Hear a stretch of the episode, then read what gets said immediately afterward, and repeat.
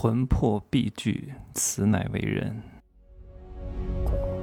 没有事实，没有真相，只有认知，而认知才是无限接近真相背后的真相的唯一路径。哈喽，大家好，我是真奇学长哈。七月份一整个月都没有出去，都在成都。一方面呢，是因为状态不是很好；一方面是因为太热；一方面是因为我想去的那个地方啊，什么青海啊，或者是敦煌啊，酒店价格涨了一倍，我觉得没有必要。我又不是非得暑假去，对吧？很多人没办法，他必须要接受涨价。为什么？因为他只有这个时间有时间，对吧？我什么时候去都可以，所以我就不想凑这个热闹。但是八月份呢，我还是准备出去活动一下。我明天呢就去一趟贵州省兴义市，这个城市很可能你都没听说过，因为它不是热门的旅游景点，所以价格都是适中的，也没有什么国际五星级酒店都没有，都是当地的一些酒店和民宿。但这个地方非常美，我在十年前去过一次，十年前我印象非常深刻，因为一个非常非常奇葩的理由去了这个地方哈。你们可以听商业罗生门，我为什么要去这个地方？在这个地方是我第一次接触到组织倍增。你想想看，那个时候我还是大学生啊，对吧？接触到组织倍增，还能够有这种赚钱方式，彻底打开了我的赚钱的思维。我说天哪，我要发财了吗？那毕竟你第一次接触这种商业模式，哎呀，你就会觉得，嗯，天哪，生意还能这样做。然后这也算是十年之后的再次相遇吧。只不过这次呢，是去享受当地的美食美景和风土人情。酒店也订好了，待个四天回来啊。回来之后呢，月底还要去趟嘉兴，参加一个颁奖盛典，有好多明星一块儿，好多 idol，好多我都不认识，都是什么青春有你啊，什么什么明日之子的选手，都是小弟弟小妹妹们啊，比较鲜嫩，十几岁二十多岁。你说我该穿什么去呢？我不能跟他们比鲜嫩呢。虽然咱们的形象气质也都不错哈，但是我为什么不走娱乐化的路线？因为以我的长相身材，我在娱乐圈当中会被淹没的，你就不会觉得我特别特别，对吧？所以他们都会穿得很潮。我在想，我应该怎么凸显我跟他们不一样的优势？啊，我跟他们比潮、比好看、比皮肤好、比鲜嫩，那不行，他们一定是。更胜于我的，都更会穿啊，更专业的造型师，我得好好想想看，去嘉兴待个几天。九月份很可能还会去北京，有一个中国科学家与什么教育家的论坛啊，暂时还没有定啊，暂时把八月份的行程先定一定。然后今天下午呢，去做了一个热玛吉，但是我没做，为什么？因为我那个探头啊，我做的是热玛吉五代，我做一下眼部啊。我觉得我眼部最近比较灰暗，状态不是很好。确实，我也没有做过热玛吉，体验一下，体验一下。我没做，因为我拿那个公众号就是官方验证的，查不到这个探头的真假，老是没显示出来，我不敢做。特别是针对眼睛的这些东西，各位一定要非常非常仔细。虽然说这家医院。我非常相信，我之前也在他们这里长期进行维护，但是我还是不敢做。万一这个什么激光探头过热了啊，或者是翻新的啊，我要确保一切不稳定因素。这不是别的地方啊，这眼睛万一不小心把我的哪个激光打多了，波波段打高了，热度打高了，把我的眼球伤害了，就完蛋了，对吧？你赔我一亿我都不要，真的，眼睛是不可逆的，所以我慎之又慎，我没查到。然后我让医院的工作人员我说你们赶紧去落实一下啊！如果今天没有落实到这个机器和这个探头，呃，我在官网上查不到，验不了真的话，虽然说我很相信你们，我也相信你们用的是真的，但是我不能确定你们在中途的哪一个环节出了问题，有可能不是你们的问题，有可能是你们进货渠道哪一个环节出了问题，我不能承担这个风险啊，对吧？你们也很清楚我是做什么的，我这眼睛瞎了我就完蛋了。我就立刻去自杀，我不活了，所以今天就没有做。等他们彻底落实好了啊，再来做这个事情。所以各位，如果你去做医美，这种特别精细的，什么磨骨啊、全麻呀、什么自体脂肪填充啊，对吧？这些涉及到稍微高难度一点的，还有这些针对眼部的一些处理。都一定要慎之又慎，因为这东西一旦产生损伤，你不要听工作人员跟你说，哎呀，这个没事儿，这个是真的，你不要相信，这不是别的地方破了点皮儿啊，无所谓，等它长一长。有些东西是不可逆的，就像你长期大量的酗酒，嗯，一个月跑一次马拉松，你不死谁死？这些东西都是不可逆的，对神经的损伤，对你膝盖半月板的损伤，你到后来跑跑看，以后你看你两个这个。膝盖骨啊，没有了润滑剂，没有了半月板，没有了那个软骨，两个就是干柴烈火在那磨吧，你不痛谁痛？有可能跑到一半就猝死了，你知道吗？跑马拉松的过程当中，每年都会有名额，啊，低于多少的死亡率都不算什么事故的。长期酗酒导致你记忆力不清楚啊，以后你就得了帕金森。阿尔茨海默症患者啊，虽然说你能吃能拉能睡，但是你谁也不记得你这个人叫什么？叫失了神。各位，丢了魂儿，失了神。养生的最高境界是什么啊？不是养生啊，是养生。养生的最高境界叫养元神。你看很多人天天健身，健的叫什么神？那不叫神，健的叫体，懂吗？强健体魄。什么叫魄？什么叫体？都是外面的一些东西，天天健来健去，肌肉再大，身体并不是很健康的。肌肉再大又能怎么样？五十岁了照样给我去干保安，对吧？二两肉再大又能怎么样？五十岁了照样给我去当家政阿姨，照样给我去当这个超市收银员大姐。你们可以去看一看，很多超市里面的收银员、理货员，很多保安。长得也不丑的，身材也还不错。你看很多公园里面的大爷，肌肉也挺大的，又能又怎么样呢？对不对？不要被很多屌丝捧杀，真觉得自己怎么样了？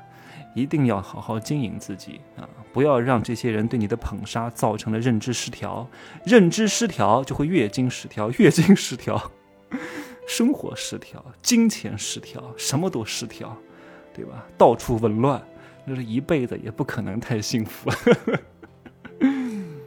我刚刚讲到了一个非常重要的哈，叫失了神，丢了三魂当中的某一魂，失了七魄当中的某一魄啊。那什么叫三魂七魄呢？各位，你经常听到很多名词，但是你并不知道这个名词真正的含义是什么。人云亦云，懂吗？知其然，不知其所以然啊。我也不见得每一个都记得，但是我知道它大概的缘由是什么。三魂是什么？对吧？七魄又是什么？我不需要各位都记得三魂是哪三魂，七魄是哪七魄，没有必要，我也记不住啊。我只能记得三魂是什么：胎光、爽灵和幽精。那七魄，说实话，我也不常用啊，我只能记得其中一两个，有一个叫吞贼，有一个叫尸狗，剩下的我也不记得，因为没有什么太多必要。但是你要知道的是什么？三魂主要是讲什么？七魄又是什么？三魂主要是主精神意念，七魄更多的是一种。肌肉记忆什么意思？就说你这个人失了神儿，你变成植物人儿，对不对？脑子不清醒，但是你能拉，能呼吸。你夜间没有意识的，但是你为什么能呼吸呢？你为什么没停止呼吸呢？你为什么身体的这个循环还在动呢？只不过动得慢一点，这个叫魄。你总体这样理解就可以了。那三魂是我今天主要讲的东西，是精神层面的东西。一旦一个人丢了魂儿，这个人哪怕魄再强都没有用，因为魄。是附着在魂之上的，明白吗？叫魂魄必具，此乃为人，不能神魂颠倒。那怎么养神固魂呢？嗯，说实话很难，因为这个东西更多的是先天的东西，后天只能转变那么一点点，都不叫转变吧，叫引导啊。因为有一个魂儿呢，它本来就是模棱两可的，就是墙头草两边倒，看你怎么去引导了。只不过很多家长他不会去引导，引导歪了，就导致这个人。长大就是魂飞魄散，没有引导好教育，没有引导好吃的，没有引导好各种各样的观念，那以后犯了很多错误，到最后就是魂飞魄散了。那为什么叫魂飞魄散呢？魂飞了，魄一定散。魄在，魂不在，这个魄也维持不了，而且这个魄也没有任何意义，对吧？我们以前衡量一个人死是怎么死？心脏不跳了，这个人就死了？不是的，心脏跳动是魄，对吧？魄不在了，如果魂还在，他有可能还能起死回生。你看很多人好像没心跳了，啊，送到火葬场的路上突然诈尸了，站起来了，对吧？坐起来了，吓死人啊！其实他没死。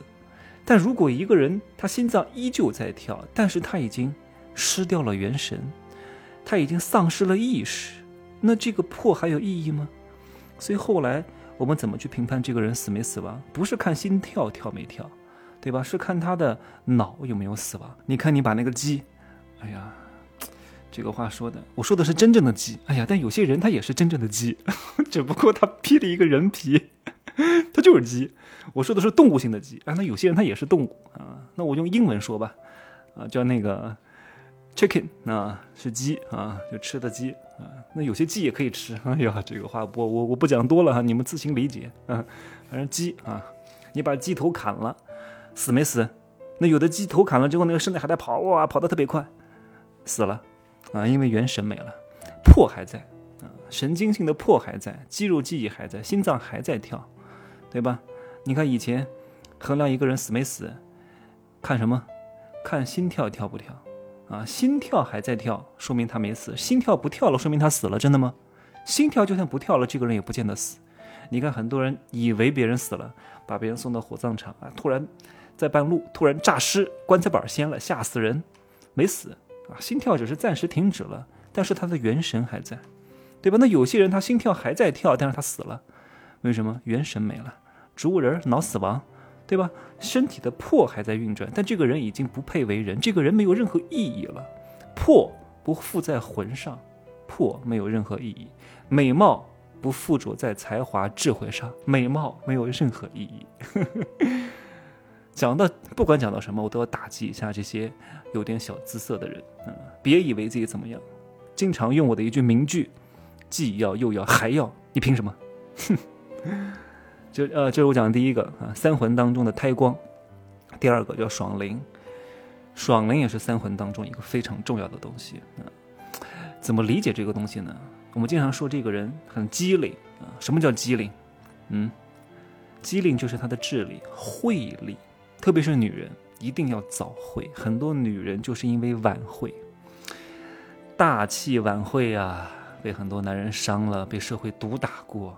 被父母伤害过，才开了那么一丢丢的智慧，但是已经四十岁了呀，对吧？花容月貌已经失去啊，对吧？二两肉都挂到了肚脐上啊，来不及了呀。所以女人必须要早慧。如果你们在十几岁的女孩现在听到我的东西，又把我的课都学完了，我讲了很多人际关系的男女情感的，怎么做生意的，商业上的避坑的，你真的要。拜一下四面佛，感谢一下你能遇到我啊！真的，很多四五十岁的女人都觉得，哎呀，我早点听到就好了呀。可是世界上有一种药是买不到的呀，对吧？千金难买早知道，早知道你也不会珍惜啊。太多人就是贱，必须要受到了教训，才能意识到之前，哎呀，那个人给我的教育和针对。他不受到教训，他会觉得那个教育就是不对的。没办法，有些东西他必须要自己去承受啊。那什么叫爽灵呢？就是慧力，就是智力，对吧？而这个东西更多的是天生的。你经常听到很多广告，什么六个核桃开发智力，什么智力开发，有什么可开发的？开发不了的。你是什么虫子就能变成什么蝴蝶，对吧？你变不了的，你就这样的，对吧？你非得搞什么学区房，你儿子就不是学习的料。天天给他补奥数有什么用？他就不是学习的料。你非得逆着他的天性，对吧？不懂得顺应天性啊，不懂得观其天性。你为他设计一个你认为的人生道路，对吧？不是说你把他培养成什么样没有用的。你把他培养成什么样，他不见得会成为什么样。你不知道他的根源是什么，不知道他的爽灵是什么，再培养都没有用的。天天给孩子瞎吃瞎补。反而搞坏了很多身体机能，反而让他有了这种逆反心理。教育的本质在点醒，顺应其天性的点醒，而不是培养。培养不了，改变不了，开发不了。不要为学区房执着啊！如果你是为了想卖，卖给大多数人，那学区可以加进去的一个考量因素，因为大多数人都是普通人，都是俗人，都是庸人，他们意识不到的。那各位，你能听到我讲这些东西？说明你能够有这样的一种意识，就不要在这个上面太执着啊。所以前两个胎光和爽灵不好改变，只能顺应啊。一个养，一个点醒。那第三个呢，各位还是有改动的空间的，因为第三个魂儿它本来就是中立的，本来就是捉摸不定的，本来就是墙头草两边倒，哪边风大倒向哪边的。如果你的执念不是特别深，不是特别固执，或者是你以前很固执，但是你受到了很大的教训，接受了社会的毒打之后，想要破碎掉以前的固执，愿意归零啊，我还是对你有用的。但可是很多人呢，他之前受到过一些正确的教育，对吧？对他来说是正确的，但是不信，非得自己受到教训之后才会回想起来啊，我当时要听就好了呀，来不及了，对吧？这是第一方面。第二方面，如果你的孩子，年纪还小，从这个方面着手，不要去比第二个爽灵，因为智力这个东西更多的是天生的。有些人他就是学霸，怎么弄怎么拼你都拼不过对方的，何必用自己的劣势跟别人的优势比呢？你把第三个做好，叫幽精，幽灵的幽，精神的精啊，曲径通幽处，禅房花木深啊，一看这个就知道哇，感觉就是。曲径通幽，百转千回啊！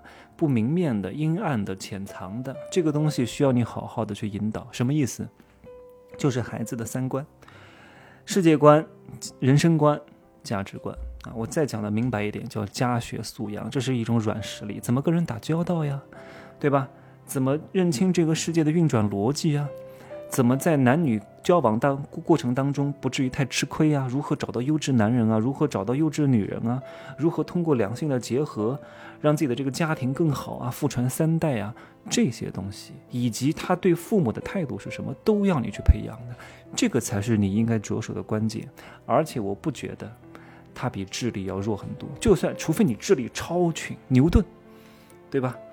真的是吊打所有人，那没问题。那如果你的智力也就是中等偏上，那在这个范围当中呢，我觉得第三点叫幽精这个魂还是非常非常有帮助的，能够帮助你大大的增强你不足的硬实力。你用软实力是可以超过原来和你差不了太多的智力的人的，而且是吊打他们，而且对于你做生意、做老板、为人处事都非常有帮助，好吗？稍微总结一下。今天内容讲的比较多哈，我也不设置成付费的了，各位就听吧啊。第一个叫胎光啊，第二个哎，第二个叫什么？哦，第二个叫爽灵啊，第三个叫幽精，对吧？幽精决定了你的价值观啊，爽灵决定你的智商，胎光呢讲的是生命之光，所以各位呢，养生的最高境界啊是养生啊，不是养生啊，养生的最高境界就是养神，而不是健体。啊，健体没有用，因为健体健的是体魄，魄是干嘛的呢？对吧？你就记住。破呢，就是肌肉记忆啊，就是你没有太多的主观精神参与，但是呢，它依旧在运动的。比如说你晚上的呼吸，晚上的血液循环系统，晚上的泌尿系统，对吧？你的手碰到火会自动收回来，你没有控制，哎，自动收回来啊。有有个东西打了你一下，你会立刻退缩回来呀，神经性反应啊，这个叫破。所以养的叫魂，不是养魄啊，魄要附着在魂上，对吧？第三点很重要的，双灵。啊，你对男女关系的认知、亲子关系的认知、朋友关系的认知，决定了你生活的幸福美满程度，好吗？就这样吧，记得买《优质男人的情感刚需》啊，在男女两性交往当中立于不败之地，不要被屌丝捧杀。就这样说吧。